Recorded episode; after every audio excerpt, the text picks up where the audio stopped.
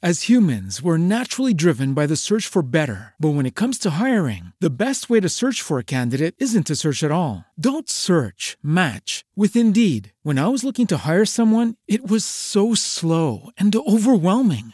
I wish I had used Indeed. If you need to hire, you need Indeed. Indeed is your matching and hiring platform with over 350 million global monthly visitors, according to Indeed data, and a matching engine that helps you find quality candidates fast. Ditch the busy work. Use Indeed for scheduling, screening, and messaging so you can connect with candidates faster. And Indeed doesn't just help you hire faster. 93% of employers agree Indeed delivers the highest quality matches compared to other job sites, according to a recent Indeed survey. And listeners of this show will get a $75 sponsored job credit to get your jobs more visibility at Indeed.com slash podcast. That's Indeed.com slash podcast. Terms and conditions apply. A gente está na esquerda para lutar, luta socialista. A gente está na esquerda para lutar. Mas, como a direita, o bolsonarismo aparelhou demais os crentes, a gente teve que começar a falar: não, a gente é crente, a gente é de esquerda. Porque ser mulher independente,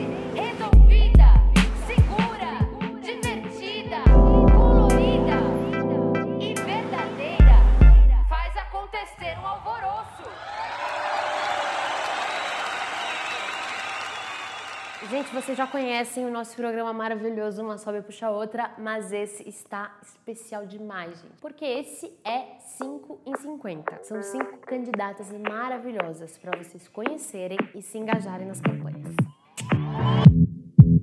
No dia de hoje, eu vou apresentar para vocês uma mulher absolutamente competente, guerreira. Ela é candidata a prefeita de Osasco. Sim, agora Osasco tem opção. Simone dos Anjos, uma mulher negra que conhece a cidade de Osasco. Vem comigo que eu vou te apresentar Simone. Eu sou de igreja, igreja periférica. Então, o meu pai é aquele tipo de pastor que vai na casa das pessoas e que levava a gente. A gente tinha que cantar porque, assim, principalmente os idosos que não conseguem ir na igreja, eles sentem falta do culto. Hum. E aí eu ia, tipo, ia na casa das pessoas, e aí meu pai me fazia cantar, eu e minhas irmãs, e, enfim. Então, ou seja, essa coisa do, do coletivo, de se preocupar, eu aprendi realmente na igreja. Mas Legal. quando eu comecei, entrei, fui fazer ciências sociais, até então eu era, tipo, cria de igreja total, assim. E o que que fez você querer fazer ciências sociais? Sempre gostei muito de, de história, sempre fui muito bem nas humanidades e queria fazer direito. Uhum. E aí eu tive um professor na igreja, que agora é professor da Unesp, que é o Ronaldo Cardoso, que era um professor de história e super me, assim, super me mostrou como era compatível você ser uma pessoa de esquerda e leitor, assim, leitora da Bíblia e de esquerda. E os meus pais sempre foram assim, lulistas, assim. Meus pais sempre, desde quando eu me conheço por gente, meus pais votam no Lula, uhum. né? Então, mas eles não são militantes de esquerda, mas eles têm esse, esse meu pai é filósofo. Essa identidade. É, meu pai é filósofo, minha mãe é, é pedagoga. Nossa. É. Ah, e eu nasci esquerdista mesmo, não tinha jeito, né? Só que meu... Mas assim, não era uma família militante de partido. A gente sempre trabalhou muito na igreja, na área social. Tá? E aí eu fui fazer ciências sociais, aí comecei a ler os teóricos, comecei a ter. Porque eu fui de escola particular, então eu não participei de movimento secundarista. Uhum. Porque eu, escola particular não tem. Não Sim. tem Grêmio, e se tem, não é como na escola não pública. Tem liberdade. É. E aí eu fui conhecer o movimento estudantil, enfim, tive uma crise enorme, porque é. É, você é crente, né? Aí você chega no curso de ciências sociais. então, muito, muito, muito preconceito eu tinha ainda. Eu tive que me desconstruir do meu preconceito de gênero, do meu preconceito religioso, assim. Porque e vice-versa, você sentia preconceito? Muito. Principalmente ah. quando eu tive. Ah, vocês vão rir dessa. Ah. Numa aula de, de Weber, o espírito do capitalismo e o protestantismo. Uhum. E eu falei que eu era presbiteriana na sala, assim, imagina. O professor fez assim. Por quê? Tava metendo. Tava... Não, é porque os presbiterianos, assim, o puritanismo presbiteriano, ele ajuda muito, né, para construir esse espírito do capitalismo, como diz o próprio Weber, né? E eu falei, mas eu sou presbiteriana, gente. Ah, sofri bastante preconceito. Sofri bastante preconceito quando eu comecei a entender sobre racismo religioso, que as pessoas falavam assim, e comecei a frequentar o movimento negro, comecei a defender as, as religiosidades afro-brasileiras, mas as pessoas falavam assim, menino, faz sentido você continuar crente, né? Assim, né? É claro que no movimento negro a acolhida é diferente, né? É uma luta das pessoas negras, mas as pessoas questionavam, mas Simone, você é crente e tal. E essa foi a crise, porque a instituição cristã ela é complicadíssima, ela é patriarcal, ela é misógina, ela é burguesa, ela favorece a meritocracia. Só que tem uma questão, que foi o que me fez ficar, além do Rodrigo, que tá ali, meu companheiro, que me fez ficar na igreja, porque eu tive vários momentos, não, eu vou sair, não, não é de acordo com o que eu acredito, eu acredito numa outra sociedade, numa prática socialista tal. As pessoas que estão dentro da igreja. Entendeu? Porque assim, a primeira vez que eu tive contato com violência doméstica foi com uma irmã da igreja que foi o que mais me sensibilizou para ser uma feminista foi isso, saber que as mulheres deixavam de ir para a igreja, ficavam às vezes 15, 20 dias, um mês sem ir para a igreja porque estavam com marcas de violência. Porque elas tinham vergonha de sair. Quando eu comecei a perceber essa realidade, comecei assim, poxa, como que assim, eu tive acesso a toda uma, uma desconstrução que é muito dolorida. Dói você olhar para esse Deus masculino, esse Deus que é opressor, esse Deus que em nome dele matam as pessoas LGBTs, que, que, que acabam com os terreiros de umbanda, de candomblé. Mas é o Deus que está dentro de você, que você aprendeu a amar desde muito pequeno, né?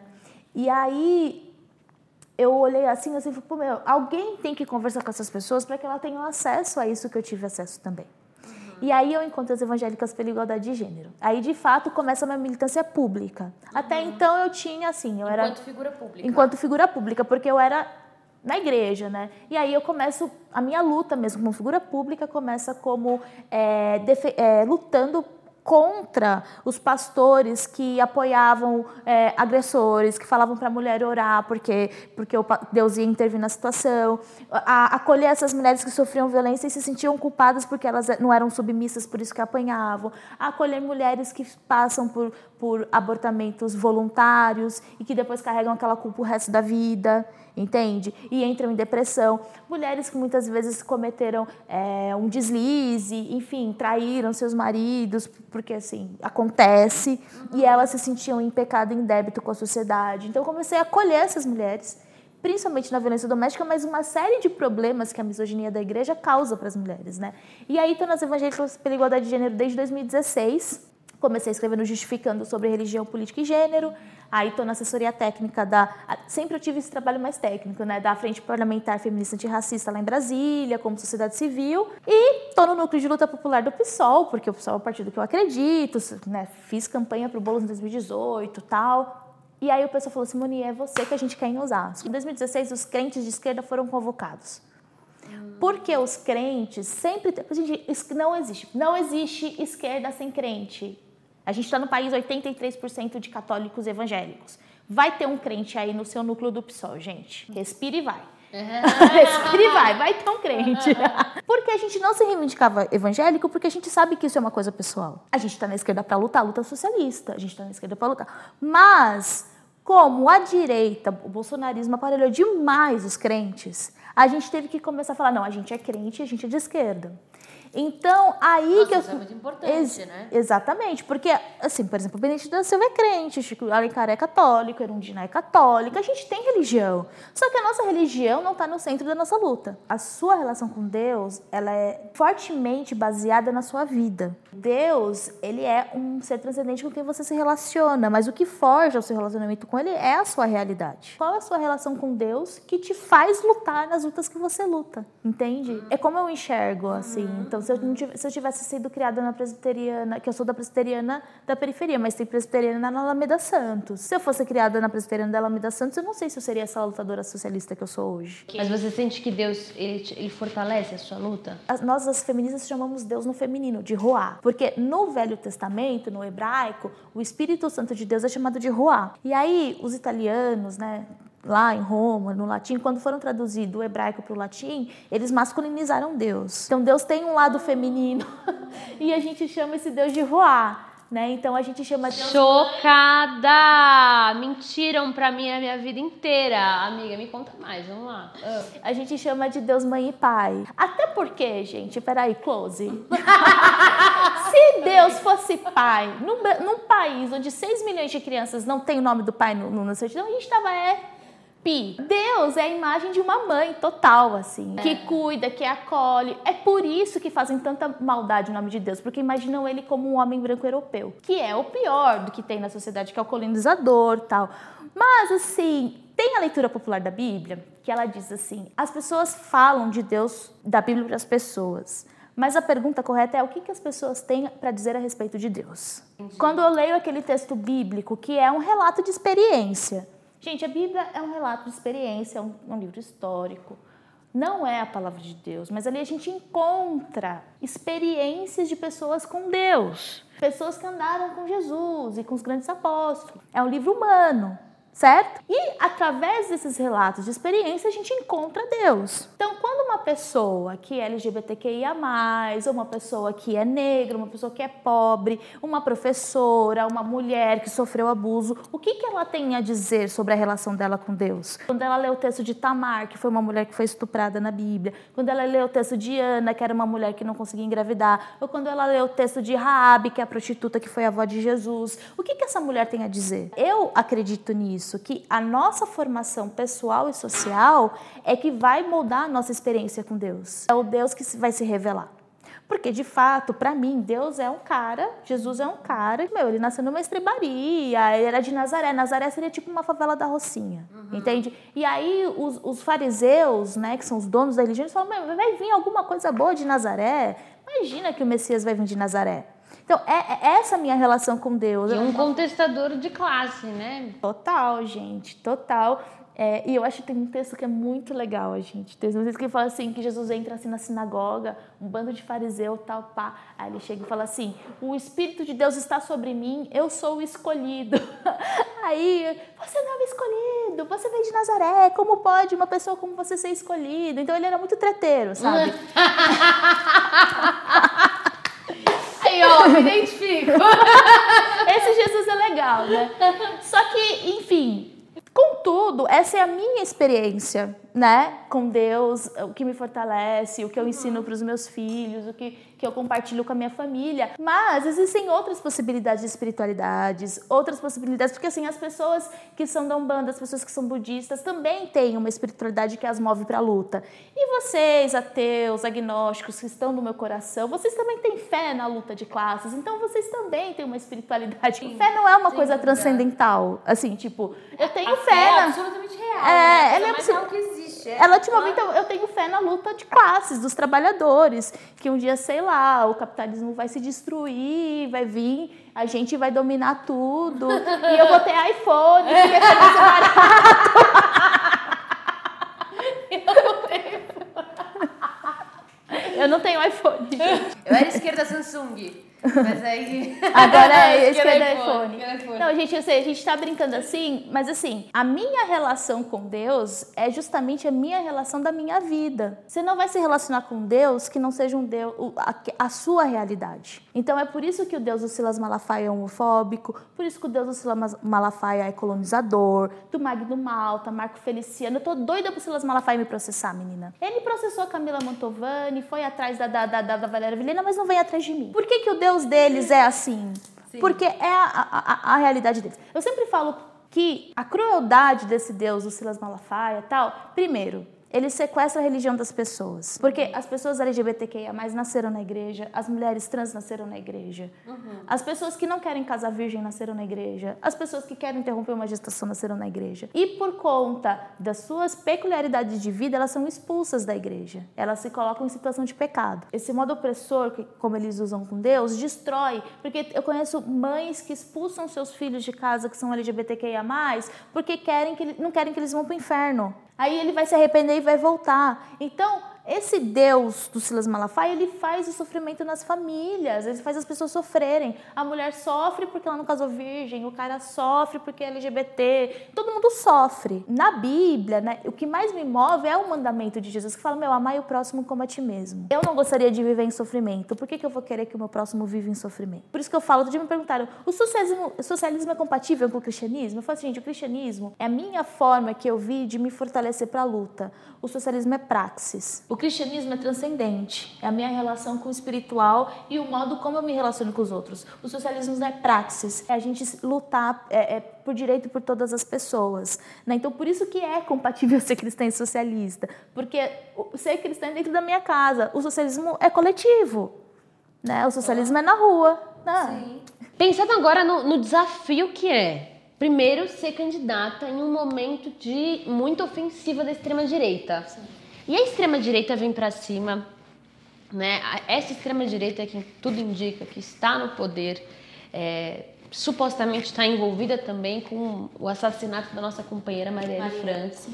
Marielle presente, né? Diante desse contexto, que é um contexto que aprovou reforma trabalhista, que aprovou reforma da Previdência, que a gente está vendo Dória aqui em São Paulo fazendo o que faz, uma pandemia que não foi levada a sério. Como é que você enfrenta isso sendo candidata? Osasco é uma cidade muito, muito religiosa e fundamentalista. Hum. Né? Então, Osasco, hoje a Câmara, ela é de, nós temos 21 é, vereadores e 19 são da base do prefeito, que é um cara que aparelha a religião. Uhum. Ele, ele fez no dia 1 de maio, ele convocou um dia de oração pela pandemia.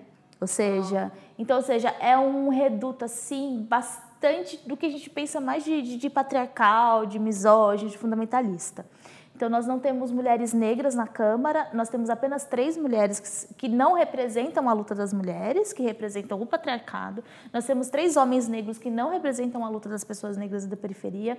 Então, ou seja, é tudo muito conservador. Eu sofro violências desde o tipo o candidato querendo me explicar como funciona a Câmara no Twitter, ou seja, sendo que eu estudei ciências sociais, pelo menos isso eu sei. Ou seja, eu sei como funciona a Câmara, eu sei qual que é o papel do executivo, eu, enfim, eu trabalho na administração pública tem 10 anos, eu, me, eu, fiz vários cursos na Universidade de São Paulo, onde eu trabalho, de administração pública, de gestão pública, porque é minha área de trabalho. Né? Então, sem, então, ou seja, desde esse tipo de violência até eu estar numa entrevista numa TV de Osasco e eu, o cara falar uma coisa que eu não concordo, eu falei, eu discordo, e ele começar a me agredir verbalmente, ser duro e ser violento comigo, não me, me interromper, não me deixar falar.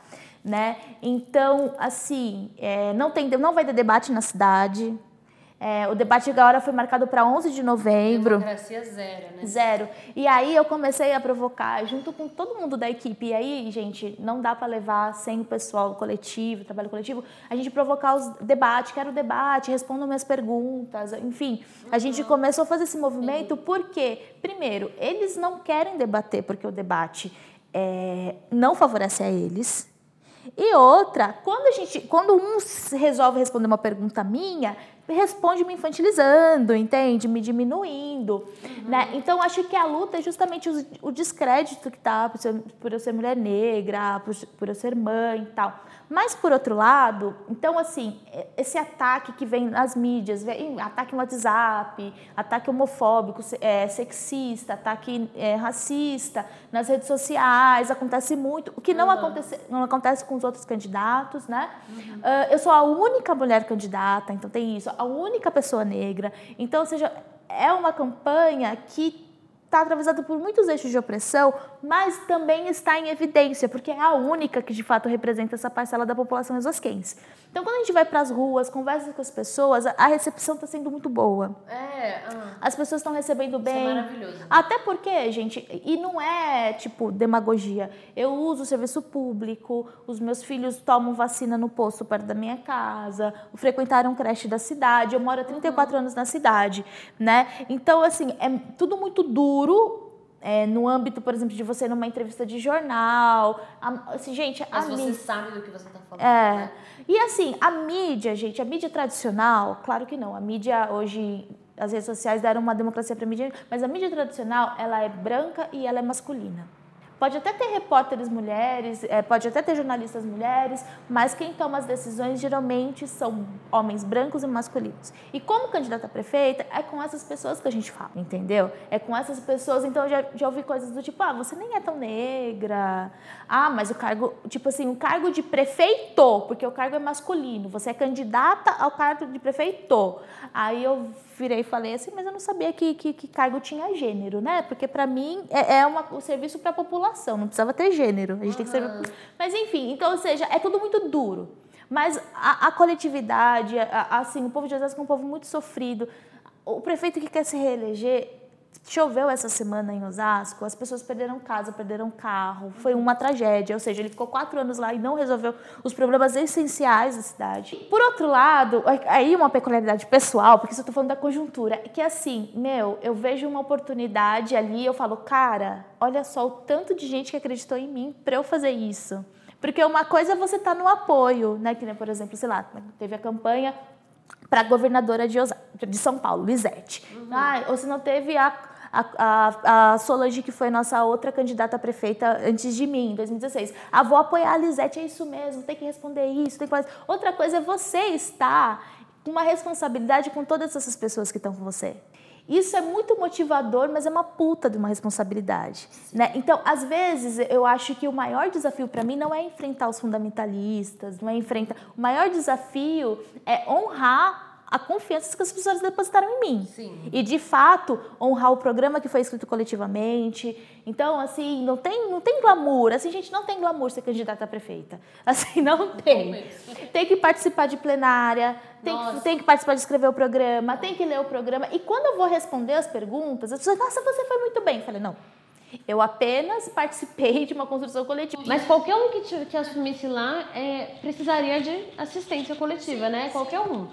Olha a coragem, né, que precisa para sair desse lugar As humans, we're naturally driven by the search for better. But when it comes to hiring, the best way to search for a candidate isn't to search at all. Don't search, match with Indeed. When I was looking to hire someone, it was so slow and overwhelming. I wish I had used Indeed. If you need to hire, you need Indeed. Indeed is your matching and hiring platform with over 350 million global monthly visitors, according to Indeed data, and a matching engine that helps you find quality candidates fast. Ditch the busy work. Use Indeed for scheduling, screening, and messaging so you can connect with candidates faster. And Indeed doesn't just help you hire faster. 93% of employers agree Indeed delivers the highest quality matches compared to other job sites, according to a recent Indeed survey. And listeners of this show will get a $75 sponsored job credit to get your jobs more visibility at Indeed.com slash podcast. That's Indeed.com slash podcast. Terms and conditions apply. With Lucky Land slots, you can get lucky just about anywhere. Dearly beloved, we are gathered here today to. Has anyone seen the bride and groom? Sorry, sorry, we're here. We were getting lucky in the limo and we lost track of time.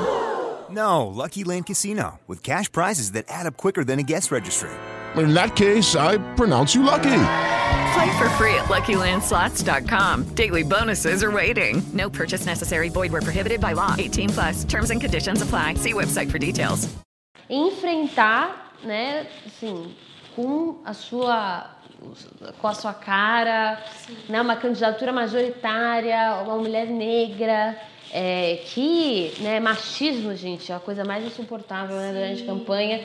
Imagino, nossa, ainda isso somado ao, ao elemento do racismo, que é absolutamente né, pesado, estrutural, enfim, é, é, deve ser muito pesado. Então, evidentemente que tem uma força do coletivo, mas é preciso enxergar os méritos seus enquanto mulher. São vários custos pessoais, e sim, e aí eu acho que esse mérito com certeza eu carrego, porque e é, carrega. é, é, é, um, é a, a negociação com a sua vida pessoal e a vida pública, e você estar numa família que sabe que nesse momento a vida pública tem que se sobressair, porque a gente, eleição é quando a gente consegue debater a cidade, eleição é quando a gente consegue. Porque Abre assim. uma janela, né, de debate A mídia, e a mídia tem que dar espaço.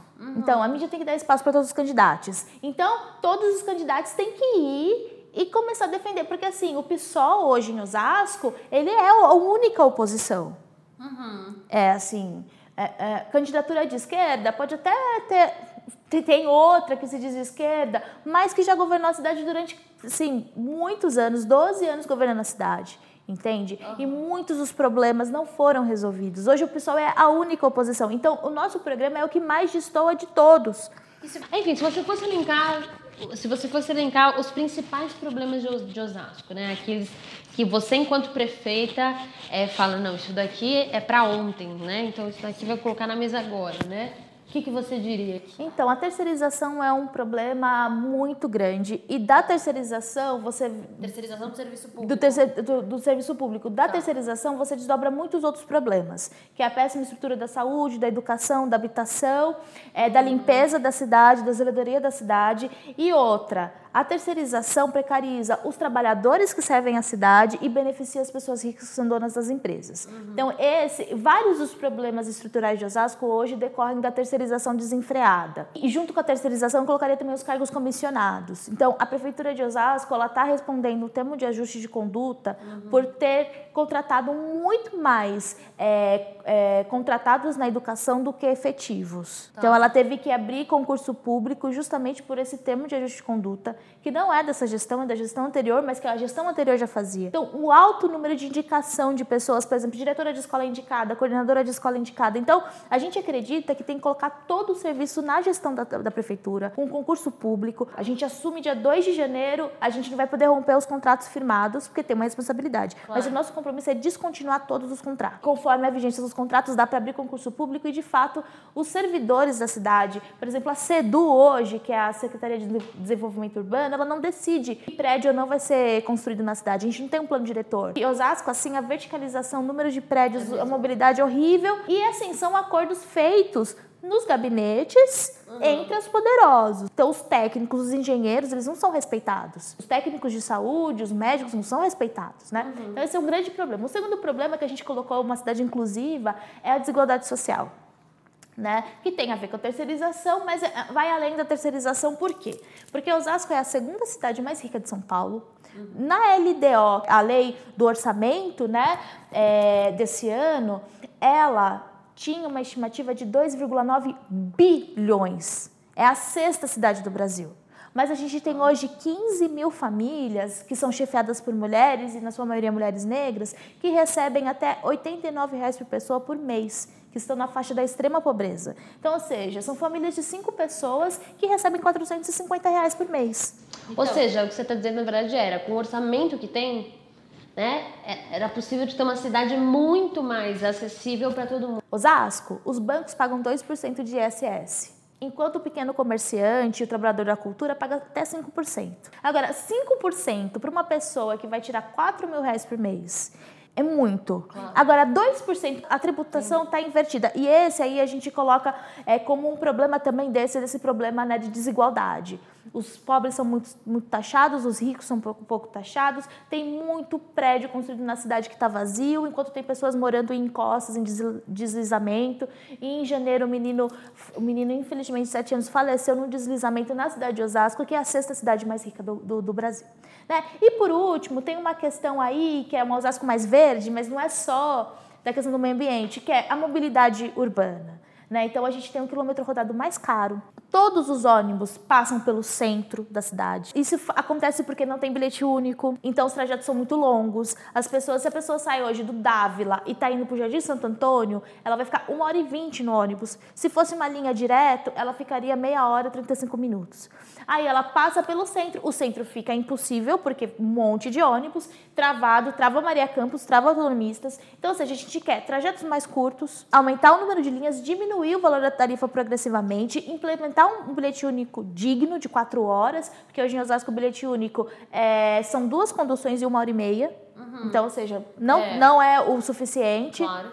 E outra coisa, né, é que é de fato rever, né, esses e aí nessa Osasco mais verde a gente tem que rever várias coisas. Primeiro, para as enchentes a gente tem que de fato ter o planejamento de replantio de árvores e compensação ambiental com esse monte de construção que tem em Osasco nas áreas de inundação.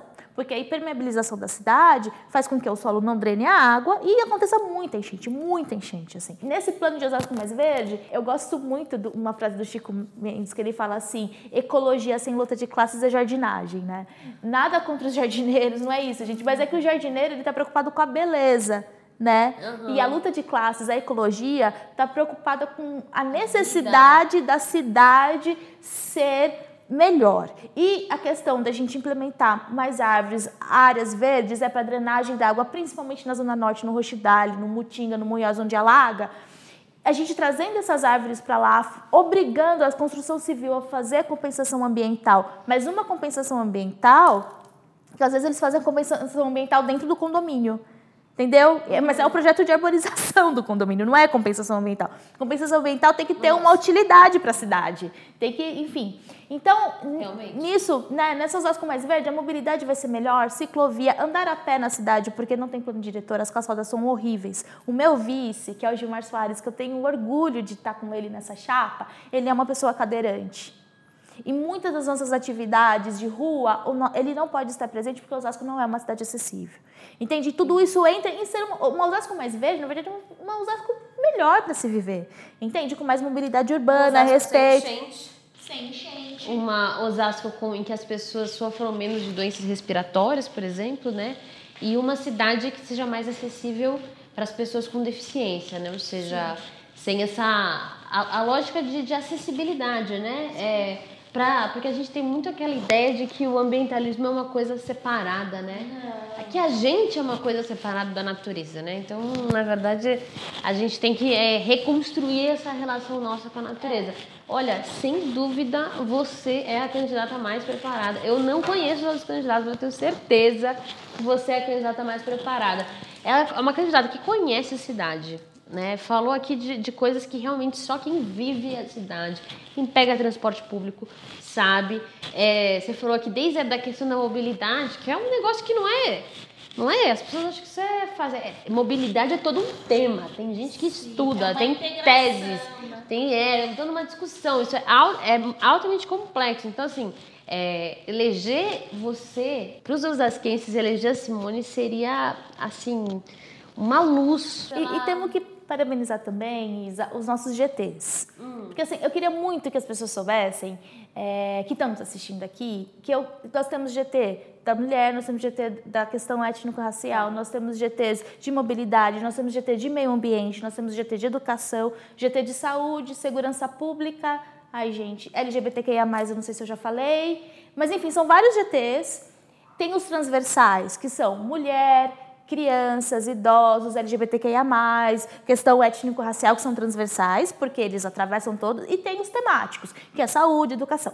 E nós temos professoras da rede municipal de Osasco no de educação, nós temos profissionais da saúde no de saúde, nós temos trabalhadores das empresas de ônibus na mobilidade urbana, nós temos pessoas do movimento cicloativista na mobilidade urbana, nós temos pessoas LGBTQIA+, que vivem a cidade, no GT de LGBTQIA+, o das mulheres. Então, ou seja, o que que acontece? Tem que eleger. É, a- a- o nosso programa foi feito por muitas mãos de pessoas que vivem a cidade. E aí nós contamos também com, com um trabalho né, de, de- dos líderes dos GTs, de sistematizarem as ideias, e aí nós dividimos esses GTs em eixos, que é o, a crise dos serviços públicos, acesso aos direitos humanos e o combate à corrupção sistêmica, justamente por conta da terceirização, enfim. Então eu queria demais colocar assim que o trabalho coletivo é isso. Uma pessoa tem que falar. E o partido acreditou em mim para representar esse programa e eu fico muito honrada. Sorte do partido. Sorte do partido. Mas eu estou representando uma coisa é coletiva, né? Que foi construída muitas mãos, muita gente, muita gente apoiando, né? Então, ou seja, é possível fazer outra política. A gente está mostrando que é possível fazer outra política. Não uma política personalista, uma política que fale, ah, messiânica. Sim. Né? Porque a solução não vai vir de uma pessoa, gente. A, a solução vai vir de pessoas que conhecem a cidade, entendem a cidade e sabem resolver os problemas.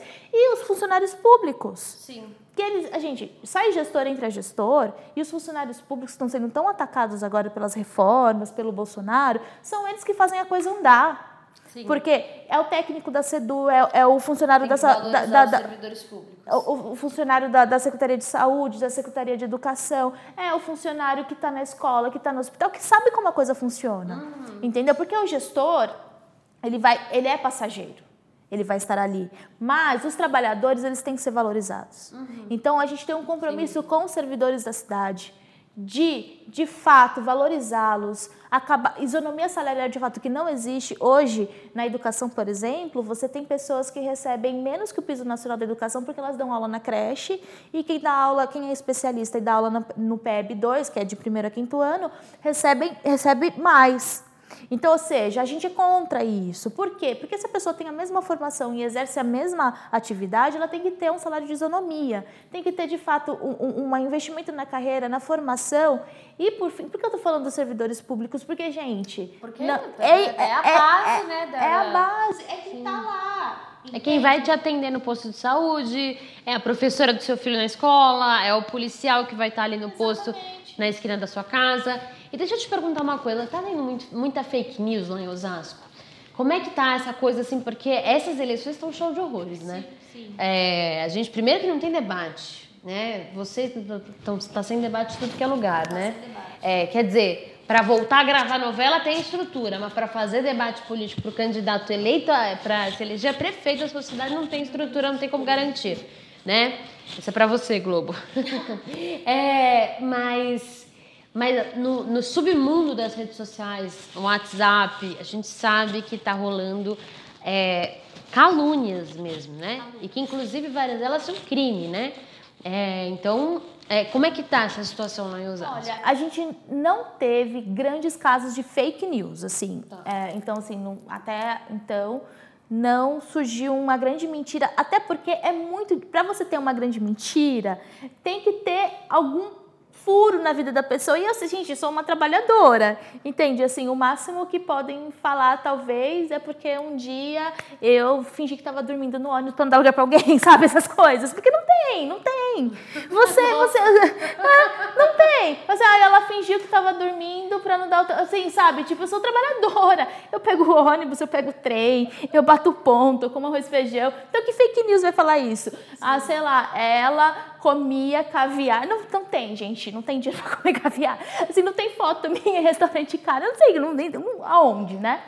Então, ou seja, de fato, não teve como escrever fake, fake news ainda. Mas Não- você foi atacada, né? mas eu fui. Então, aí que tá. Aí me- meu nome é Simone dos Anjos. Me chamam de Simone dos Capetas, Simone dos Demônios. Falam da minha sexualidade, é, me sexualizam demais. Então, tipo, no ataque que teve no nosso grupo de WhatsApp, mudaram o nome pra Bucetuda. É, então, ou seja, é, é, assim, é aquela coisa nojenta com o corpo da mulher negra. é, ataques, assim, tr- assim é, do tipo me inferiorizando como competência, mas também me sexualizando ou me xingando. Isso tem muito nas redes sociais, principalmente porque a gente é uma candidatura que não abre mão de nenhuma das pautas. Então, assassina de bebês, sabe? É abortista, gaysista, feminazi, porque assim, não posso abrir de nenhuma mão das, das pautas das pessoas que confiaram em mim. Então, de fato, a gente é uma candidatura que vai debater saúde sexual e reprodutiva da mulher, porque quem atende essa mulher no pronto-socorro é a prefeitura. Embora a lei seja nacional, embora o código criminal que criminaliza o aborto é nacional, mas a gente pode colocar protocolo de atendimento para que eh, não haja denúncias por parte do efetivo médico e dos funcionários de saúde nos pronto-socorros, entende? A gente vai debater questão LGBTQIA+, sim. A gente vai debater empregabilidade para as pessoas trans, sim. A gente vai debater racismo religioso. Na nossa, no nosso lançamento teve a presença de representantes do, da, das religiões de matrizes eh, africanas, então a gente não abriu mão de nenhuma das pautas. E não abrir mão de nenhuma das pautas faz com que essa aversão fundamentalista e conservadora às pautas façam esse tipo de ataque, né? Então, assim, fake news não, mas assim, a aversão às pautas que a gente está defendendo, isso é muito evidente nas redes sociais, mas também tem muito apoio. Tem muito apoio, está muito gostoso, a gente se E você vai desconstruindo, né? Você, à medida em que você vai chegando nas pessoas, quer dizer, a, a pessoa te ouve, a pessoa vê que não tem. Não, essa pessoa não é uma assassina de bebê, gente. Ela tá falando um negócio de, né, de saúde pública, né? Então, você, óbvio que tem um outro, né, que fundamentalista que não consegue nem dialogar, mas na regra a gente consegue desconstruir, né? Sim, e, e isso tem sido bastante legal, viu, Isa? E eu agradeço muito espaço aqui, porque esse é, é um problema grande, que é a falta de espaço, entende? Espaços de qualidade. Porque outro dia convidaram a nossa candidatura para uma página bolsonarista para dar uma entrevista. E aí a gente não falou assim, não, não tem como encaixar isso na nossa agenda. Mas a gente sabia que não ia ser um espaço de qualidade também. Além da questão da agenda que está muito cheia, ainda bem, com bastante atividade. Mas assim, ou seja, espaços de qualidade. Espaços onde as pessoas vão ouvir as nossas propostas. Então, eu queria parabenizar, por exemplo, a Associação de Professores de Osasco, que nos recebeu, a OAB, que nos recebeu e fez perguntas sérias ali, o, o Web Diário, que está tá, assim, tá fazendo uma cobertura da campanha. E falar, né, assim, por exemplo, a gente tem na cidade SBT, Rede TV e, e, e esses, essas televisões não fazem o debate da cidade de Osasco. Então, ou seja, a, a falta de espaço para circular o debate é uma coisa. Então, assim, todo mundo que nos acolhe e que bota as nossas ideias para circular é muito importante, né? Então, assim, curtir, compartilhar. Às vezes as pessoas acham, ah, não, mas é Não, importantíssimo. Não, curte, compartilha, pelo amor de Curte, Deus. gente. compartilha, manda no grupo do Zap, né? Ou seja, por quê? Porque assim, é, esse é um, es- um momento que a gente está de fato conseguindo, e a gente está conseguindo conquistar corações e mentes. Porque assim, gente, não tem como. O Gilmar, que é o nosso vice, ele é da luta, da luta dos professores desde a década de 70 e ele é um militante histórico do movimento indígena. Em Osasco nós temos 1.200 pessoas indígenas. Só de família, nós acreditamos que de Pancararé nós temos cerca de 50 famílias. Então, ou seja, que não tem. Como a cidade não faz o censo da população indígena, não, não tem recurso federal para essas famílias. Porque a cidade precisa fazer o o censo da população indígena para trazer os recursos federais. O último censo da população indígena que teve foi na gestão do PT, de fato. Mas depois que o PT saiu da gestão, essas famílias foram assim nem sequer notificadas para poder receber os recursos federais, né? Então, ou seja, é, eu gostaria, eu queria que as pessoas vissem esse lado, assim, tipo, o nosso vice, o Gilmar Soares, ele é um militante, da, ele é, é avô e, e- e o netinho dele brinca com os meus filhos, a gente toma café junto, entende? Esse lado da campanha que é gente que vive a cidade, que mora na cidade, que conhece a cidade. Então, às vezes eu acho que eles têm medo disso, de mostrar para o povo que sim, o povo pode estar nesses espaços. Ah, sim. Ninguém nasce com uma estrelinha falando que vai ser político. Não. Não nasce. Isso é uma construção coletiva. e aí no Pessoal Osasco a gente está conseguindo construir, está muito legal, assim. Difícil, trabalhoso, mas está maravilhoso. Nossa, que bom. Gente, que energia boa. A gente precisa eleger essa mulher, pessoal. E agora, aqui, como você bem sabe, esse programa se chama Uma Sobe e Puxa Outra, justamente. Eu queria perguntar, Simone, quem é a pessoa, a mulher que você puxa pra vir conversar com a gente? Pode ser duas? Pode ser duas. Vou puxar duas companheiras que estão aí numa candidatura coletiva, que é a Alice Pela de Campinas, mulheres negras, que também lutam aí pela periferia, por, uma, por um ecossocialismo, né? não apenas pela beleza, mas pela funcionalidade da cidade verde, e que estão aí para debater a cidade de Campinas. E o interior é necessário debater, porque o interior é patriarcal, é, é punk, machista, é é, punk, então tem que desconstruir o interior, sim, com, com candidaturas feministas, jovens e potentes. Aê, gente! Nossa, que orgulho ter você aqui. Porque ser mulher independente,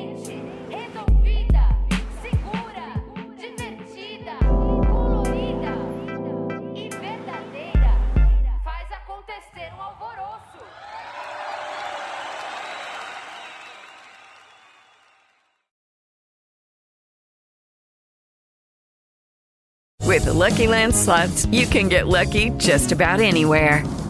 This is your captain speaking. Uh, we've got clear runway and the weather's fine, but we're just going to circle up here a while and uh, get lucky. No, no, nothing like that. It's just these cash prizes add up quick. So I suggest you sit back, keep your tray table upright, and start getting lucky. Play for free at LuckyLandSlots.com. Are you feeling lucky? No purchase necessary. Void where prohibited by law. 18 plus terms and conditions apply. See website for details.